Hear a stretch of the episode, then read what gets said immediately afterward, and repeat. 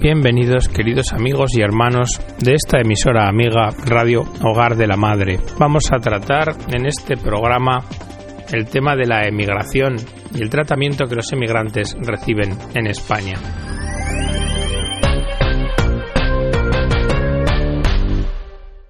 Y lo cierto es que en nuestro país sufrimos un totalitarismo descarado. Ya nos lo había dicho Pablo Domínguez en Hasta la Última Cima, si habéis visto esta película documental. Pero ahora nos lo dice It y Evangelizad, la revista de solidaridad.net de primeros de 2012.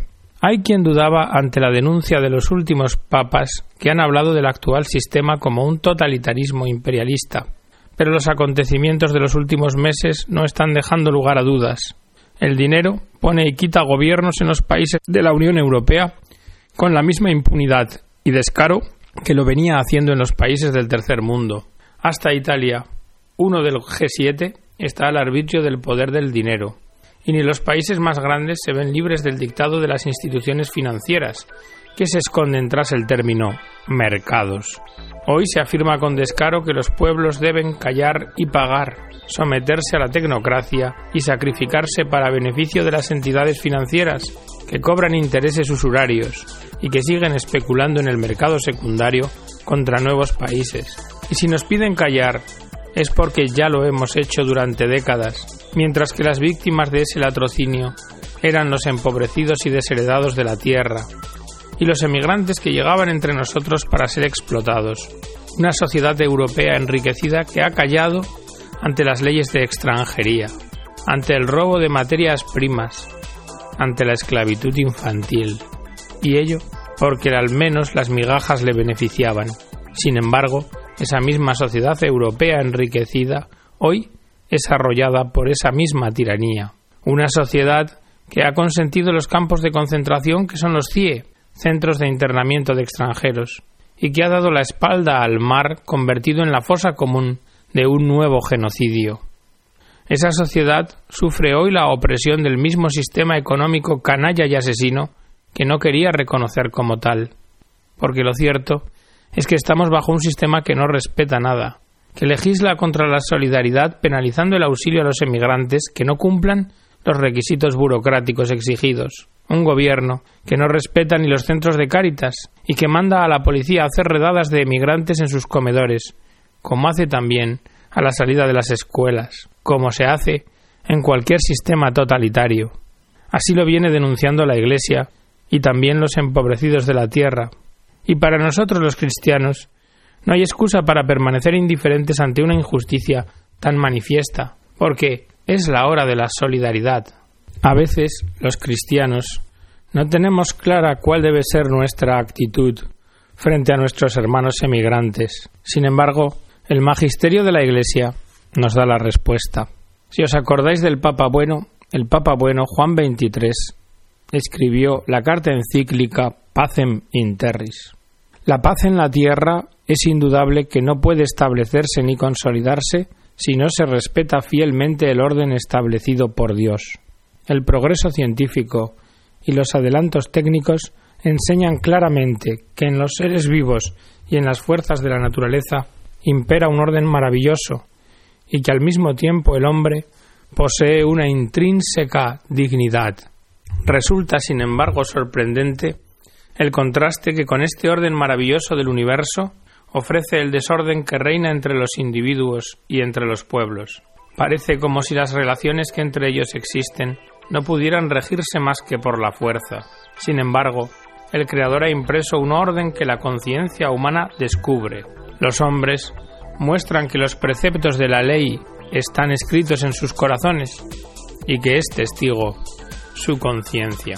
En toda convivencia humana hay que establecer como fundamento el principio de que todo hombre es persona, esto es, naturaleza dotada de inteligencia y de libre albedrío, y que por tanto el hombre tiene por sí mismo derechos y deberes que dimanan inmediatamente y al mismo tiempo de su propia naturaleza. Estos derechos y deberes son por ello universales e inviolables y no pueden renunciarse por ningún concepto. Derecho a la existencia y a un decoroso nivel de vida.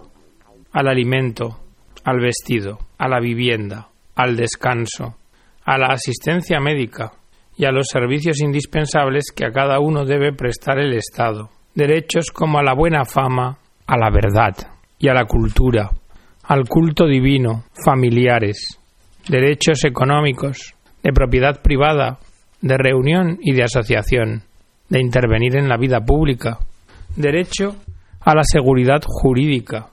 Un ordenamiento jurídico querido por Dios deriva el inalienable derecho del hombre a la seguridad jurídica y con ello a una esfera concreta de derecho protegida contra todo ataque arbitrario y derecho también a la residencia y a la emigración, porque ha de respetarse el derecho de cada hombre a conservar o cambiar su residencia dentro de los límites geográficos del país. Más aún, es necesario que le sea lícito, cuando lo aconsejen justos motivos, emigrar a otros países y fijar en ellos su domicilio. El hecho de pertenecer como ciudadano a una determinada comunidad política no impide en modo alguno ser miembro de la familia humana y ciudadano de la sociedad. Pero vamos a interesarnos ahora por si estos extranjeros tienen causas en las cuales nosotros seamos responsables para que acudan a nuestros países. Seamos un factor determinante de ello. El mercado de materias primas, especulación y hambre. Dice el autor de este artículo, un economista de la Universidad de Oviedo, que con él pretende de una forma sencilla hacer más comprensible a los lectores de Caminos de Misión lo que está ocurriendo en el mundo con los precios de los alimentos y su consecuencia más terrible, el hambre, por la pérdida de la capacidad adquisitiva de la población mundial más pobre. Empezaré, nos dice, definiendo qué es un mercado, cómo se forman los precios, qué son los mercados de futuros de materias primas y qué está ocurriendo en ellos. El mercado es un conjunto de transacciones, acuerdos de negocio entre compradores y vendedores. Implica el comercio regular y regulado, donde existe cierta competencia entre los participantes. El mercado se inició con el trueque. Posteriormente, con la aparición del dinero, se desarrolló en códigos de comercio, que dio lugar a empresas nacionales e internacionales. Conforme la producción aumentó, las comunicaciones y los intermediarios empezaron a desempeñar un papel más importante en los mercados. Entre las distintas clases de mercados podemos distinguir al por mayor, al por menor y de materias primas. El precio. Hay factores que afectan a la demanda y hay factores que afectan a la oferta.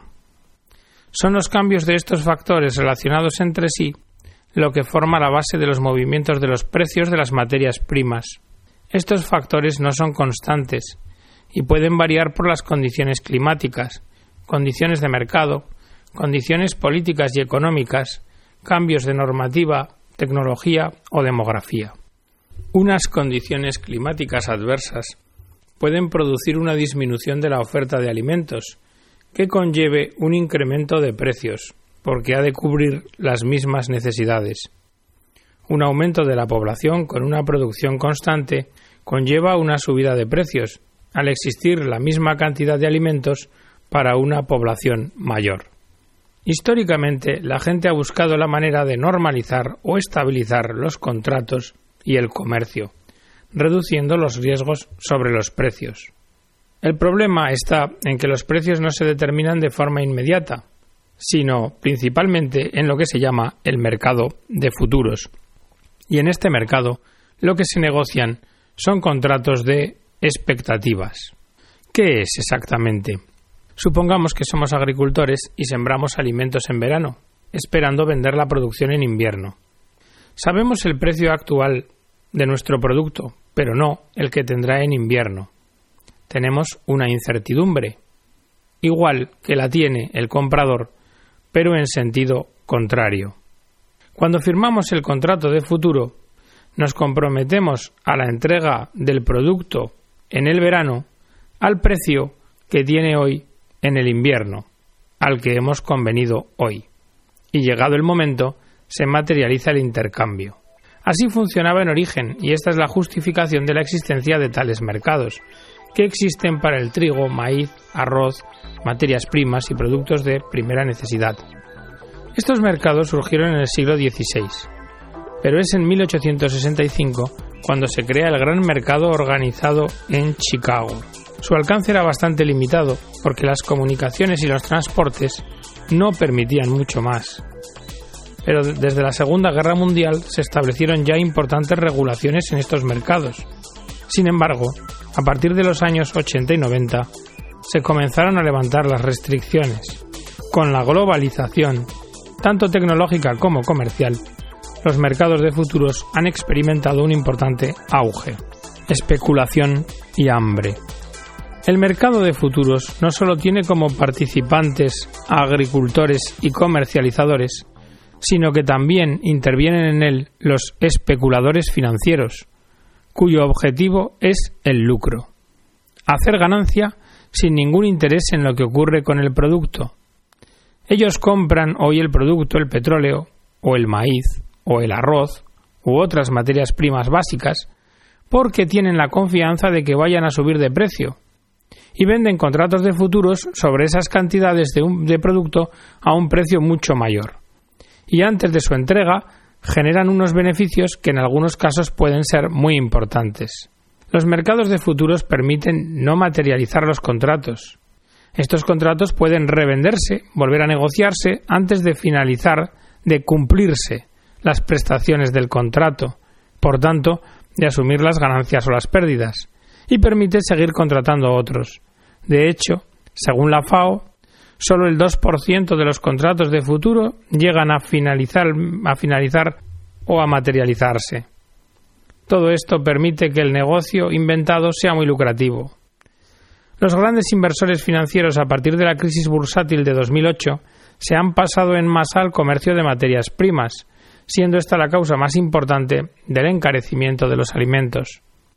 Se ha producido una transformación del mercado de productos alimentarios en un verdadero mercado financiero. Un informe del UNCTAD, dirigido por el economista jefe Jaina Flashback, se ocupa desde hace tiempo de este asunto y ha llegado a la conclusión que desde el desplome financiero de 2008 el mercado de materias primas ya no funciona según modelo económico de oferta y demanda, sino que las actividades de los inversores financieros empujan los precios de las materias primas mucho más allá de los niveles que justificarían los datos fundamentales del mercado. Y así se produce una distorsión masiva de los precios porque ya no se forman bajo la influencia de factores reales, oferta, demanda, sino bajo la de la negociación de las expectativas de lucro. Pero el aspecto que presenta la emigración es multifactorial. No solo tiene su raíz en las injusticias que el mundo rico comete con el mundo pobre, también tiene otras causas. ¿Y qué tratamiento reciben esas otras causas? Escuchad. Mecanismo mortífero en el Mediterráneo. Cientos de Boat People muertos por la inacción de la coalición internacional. Desde enero de 2011, más de mil migrantes han muerto ahogados tratando de llegar a la costa fortificada de la orilla sur de la Unión Europea. Y una embarcación con más de 500 personas se halla desaparecida frente a la costa libia, ante la indiferencia general. La guerra contra los migrantes que en una veintena de años ha matado a más de 10.000 personas, alcanza actualmente cotas inhumanas. En su edición del día 8 de mayo, The Guardian informa que en abril 60 Boat People murieron de hambre y sed tras permanecer a la deriva durante días, a la vista de embarcaciones de la coalición internacional implicada en Libia, y amenazados por las patrullas encargadas de impedir su llegada a las costas italianas y maltesas. La verdad es que una investigación imparcial hubiera debido determinar sin demora las responsabilidades del conjunto de actores que han incumplido su deber de asistir a las embarcaciones y personas en peligro, violando las leyes más elementales del derecho marítimo internacional. Pero más allá de estos acontecimientos, lo que está en juego es el conjunto de la política europea de inmigración y control de fronteras. Esto es lo que está en cuestión. Desde inicios de la década de 2000, los países del norte de África juegan el papel de guardias de fronteras de Europa, persiguiendo y encerrando a personas que quieren poner en práctica su derecho a emigrar, incluidos sus propios ciudadanos. La subcontratación de los controles migratorios a los regímenes dictatoriales se encuentra en el corazón de la política de vecindad de la Unión Europea. Frente a los acontecimientos históricos que movilizan al mundo árabe, la reacción de los países europeos ha sido presionar a las fuerzas políticas surgidas de los levantamientos populares, Gobierno Provisional de Túnez, Consejo Nacional de Transición Libia, para que asuman plenamente el legado represivo y liberticida de los dictadores socios de la Unión Europea para evitar que unos pocos miles de personas aprovechen la oportunidad que ofrece el debilitamiento de los aparatos policiales para intentar llegar a Europa, Frontex ha desplegado sus medios militares, barcos, aviones, helicópteros, en torno a la isla de Lampedusa y frente a las costas de Túnez y Libia. El objetivo de la operación Hermes es disuadir cualquier salida hacia el norte, despreciando la Convención de Ginebra de 1951 y el principio de no devolución de los solicitantes de asilo. Los exiliados que parten del norte de África en busca de protección en Europa se ven hoy atrapados en un mecanismo mortífero. Por una parte, el régimen libio les empuja al mar. Por otra, los buques que enarbolan pabellones de países de la coalición internacional rechazan auxiliar a estos Boat People en peligro. Lo cierto es que los Estados europeos y Frontex no pueden continuar violando impunemente las convenciones internacionales sobre salvamento marítimo y protección de refugiados. Una intervención solidaria de la Unión Europea en el Mediterráneo es posible y se debe acabar ya con la actitud inhumana de los países europeos respecto a los migrantes del norte de África. Pero la emigración es una historia que tiene nombre y apellido que tiene rostro, que tiene cuerpo y alma, y que afecta a nuestros hermanos y semejantes. Volvemos a España. Nelson. Te pueden golpear, insultar, humillar, y ni siquiera tienes derecho a quejarte por ello. Lo que podría parecer una práctica lejana a nuestro Estado de Derecho ha llegado a suceder en uno de esos agujeros negros de los derechos humanos en los que se han convertido en España los CIE, los centros de internamiento de extranjeros y de forma particular el de Aluche de Madrid. Todo nada más y nada menos que bajo la autoridad de la Policía Nacional Española y a pesar de la reciente implantación de un juez de vigilancia. A Nelson y a sus compañeros de celda los golpearon en la madrugada del 19 de octubre pasado.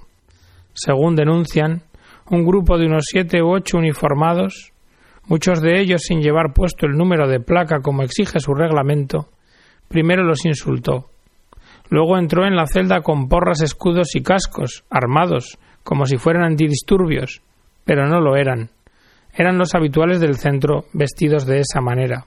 Los pusieron a todos contra la pared y comenzaron a registrarlo todo, levantando cada colchón mientras no dejaban de preguntar ¿Dónde está la lista? Pasados unos minutos encontraron el peligroso papel bajo una de las camas e interrogaron quién dormía en aquella. Y a la respuesta de Nelson, uno de los policías le propinó un golpe seco en la parte lateral de la cabeza por la zona del oído, tirándolo al suelo con la fuerza del impacto. A continuación, marcharon con la lista en su poder, y con ella desapareció la única oportunidad que hasta ese momento tenían Nelson y sus compañeros de contar al director del CIE y al juez de vigilancia el calvario por el que estaban pasando.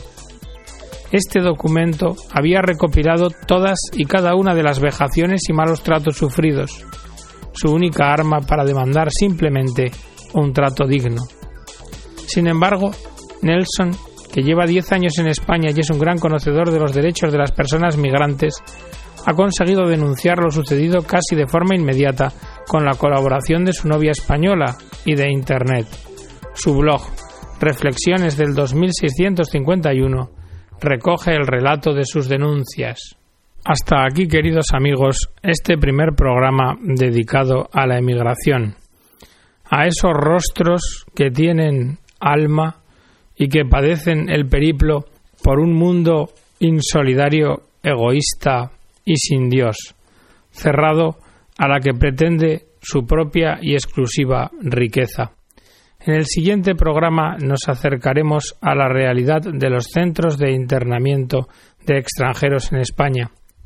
Damos las gracias a Pueblos Unidos, que es un centro de la Fundación San Juan del Castillo, entidad miembro del Servicio Jesuita a Migrantes, por el informe sobre la materia que nos ha servido para documentar el programa, a la revista It y Evangelizad de Solidaridad.net, del cual hemos tomado la editorial, a la revista Caminos de Misión de las misiones vicencianas, de los paules, y también al grupo Migre Europe, una asociación de ONGs que conforma una red de trabajo que lucha para defender los derechos de los inmigrantes. Que Dios os bendiga a todos, amigos. Hasta la próxima edición del programa.